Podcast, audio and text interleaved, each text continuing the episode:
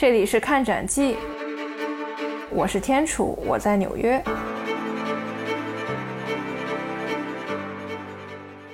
新冠疫情来袭，导致此次格哈德·里希特终究是绘画的展览真的是多灾多难的展览。三月开幕后仅九天就关闭了，成为史上最乌龙的展览。终究是绘画呢，展出了李希特六十多年艺术生涯的代表作，集合了其照片绘画、模糊绘画、抽象绘画以及其玻璃雕塑作品等。呃，展出的作品多达一百余件。呃，这个也是艺术家李希特在美国境内的最大的艺术展览。此次也重点展出了他的牢笼系列、比尔克瑙系列以及纸牌屋系列。对，其实呢，此次我和静怡呢也算是十分幸运吧，可以在这个布劳耶分馆彻底闭馆之前，真正去看、亲眼看了李希特的个人展览，终究是绘画。不过就是没有机会再去二刷和三刷了。在看展的时候，我记得我还在那个一张画前面说，我实在太激动了。然后我们先大概先搂一眼哈，然后之后我们要一定要二三刷，真的是万万没想到是这样的一个结果。我记得开展的那一周，我们是赶上了纽约的那个艺术周，然后所有的这个大型的艺术博览会都在那一周，军械库啊艺术博览会，还有各大拍卖行的那个呃亚洲艺术周。然后很多这个藏家呀、艺术爱好者呀，那个时候都聚集在纽约。然后可以想象，他们就是肯定会先去选择去看这些非常短的这个展览，然后把这个呃李希特的展览来放到后面去看。所以我觉得这也是导致了大多数人都遗憾错过了这个展览的一个原因。所以就是除了遗憾，我也不知道该怎么表达了。那么，李希特到底是谁呢？德国当代艺术家格哈德·李希特出生于1932年，以抽象绘画、基于照片的写实作品“照片绘画”系列而被人所熟知。李希特的展览遍布全球知名美术馆，例如巴黎的蓬佩杜中心、纽约的大都会美术馆、英国的泰特美术馆等。2008年，中国美术馆也曾举办他的个人展览。同时，李希特常年都保持着成交总额最高的在世艺术家记录，是当代艺术市场的宠儿。无论从学术角度或者商业角度，他都是这个时代最受追捧、最受敬重、最受欢迎的艺术家。他最出名的照片绘画到底是什么？他的作品到底有何魅力？就让天楚和静怡为您娓娓道来。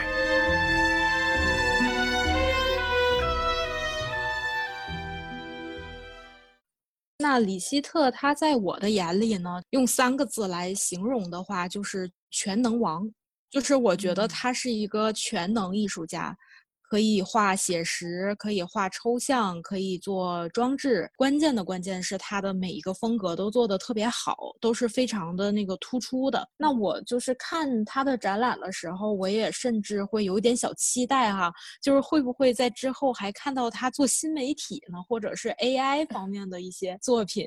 我觉得没准真的会。为什么我会这么想？因为我也觉得是他真的是对这种创作媒介十分善于去探索的人，而且他每一个都可以做到极致。李希特还是去坚持探索这个图像啊、写实、照片与绘画之间的关系。其实他的这一创作理念呢，对不少的中国当代艺术家也都产生了呃一些影响。我记得我之前看过一篇文章，那个文章的标题特别有意思，那个文章标题是这样写的。至少有一半的中国当代艺术家都曾模仿过李希特，对我觉得这个也是对对，我觉得这个标题啊也挺逗的，但是说夸张的对嗯说，但是其实确实是有这个现象。其实呢，李希特的展览曾经到过中国，但我呢并无缘去看。当我来到纽约之后呢，会经常在各大拍卖行呀、美术馆呀看到李希特的作品。他的抽象画系列的拍卖记录呢？是在二零一五年的伦敦苏富比以四千六百三十万美元的价格卖出的。他呢，也是是在世艺术家里画得好、价格贵的艺术家之一。其实我是知道啊，你在这个呃李希特在在布劳耶分馆的终究社绘画个展之前，其实你是去看过他的其他展览啊。我不知道你可不可以从一个年轻艺术家的角度去给大家分享一下你的看展经验，以及你呃印象中你喜欢李希特的哪一些作品？你是如何看待这个艺术家的？他的大型这种回顾展呢，我是非常的幸运，我看了三次了，包括。刚才你提到的，他的展览曾经到过中国，是二零零八年在中国美术馆的那一次。那个时候我也才高中嘛，然后他算是我认识的第一位国际上面的当代的艺术大师。在二零一五年，他在蓬皮杜的这个大型回顾展，我也非常幸运的看到了。那这次我们一起去看的这一次，是已经是我第三次来。看他的那个回顾展了，就感觉有一种亲切感了。那，嗯，那我先来说一说这个第一次的这个呃初印象吧。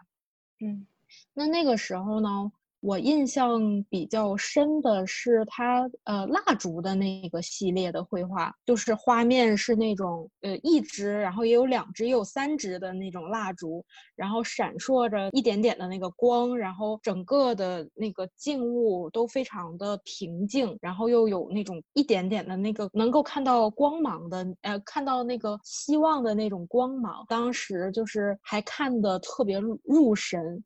因为当时我还就是技术真的是觉得太神了，画的太好了。在二零一二年，哎，我刚才好像说错了，那个蓬皮杜是二零一二年的那个展览，印象就完全就对于李希特整个的这个画的这个认识就是非常的完整了。他整个的那个展览我都有拍下来，所有的那个绘画和简介。这个展览里面呢，就是让我印象非常深刻的，嗯，刚才你提到的早期的这个灰白照片系列，到后面的这个抽象系列，就是那个我经常提那个大刮板系列，嗯，哇，那个真的是太震撼我了。那就像我们说，很多人都模仿他，甚至那个文章说，呃，有一半的中国艺术家都模仿李希特，就是他给我的感受就是。他一直被模仿，但是从来没被超越。感觉你看他画的那个抽象画啊，你觉得你也行，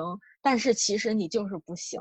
这个是我的一个感受。这个真的说的很在理，很贴切吧？因为我觉得他之所以可以站到这个位置上，他一直是做的最好的。他是第一个做的，也是做的最好的。对对对，他把那种风格的运用，我觉得已经做到极致了。这也是为什么他的那个系列的画拍的那么贵的一个原因吧。静怡刚才提到的这个抽象系列啊，就是静怡呃所说的这个刮板系列。然后他提到这个刮板系列，我就想到了二零一一年出的一个纪录片，纪录片的名字呢就叫《格哈德·里希特的绘画》。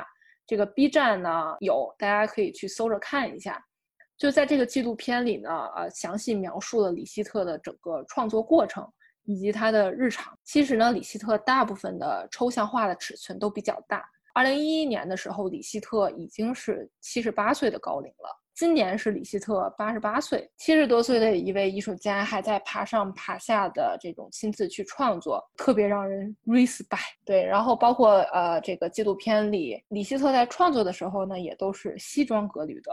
就是特别有着那种大家既定印象里的德国人的那种体面。强迫症看了这一组抽象系列的作品，肯定会特别特别的喜欢。为什么呢？一米多的这么一个刮板，然后等于李希特要双手把着它，然后从左到右将颜料去划开。这个不仅仅是要求一个技术活，它真的还是需要一个体力活。同样呢，作为观者我们去看，其实也是特别特别治愈的一个过程。看的时候，我也是非常的享受他用那个大刮板儿，然后非常帅气的这个挥洒的那个过程，还有每一次那个哎刮板下滑的那个声音，我不知道你还记不记得？记得，记得，特别对，就是非对非常享受那种声音。哎，纪录片里面有很多他那种有条不紊的，但是又。就看起来又随机，但是又感觉呃认真思考过的那种那种创作的状态。它里面还对也也有那种刚才天楚说的这个德国人的这个自自带的这种严谨的精神。对，没错。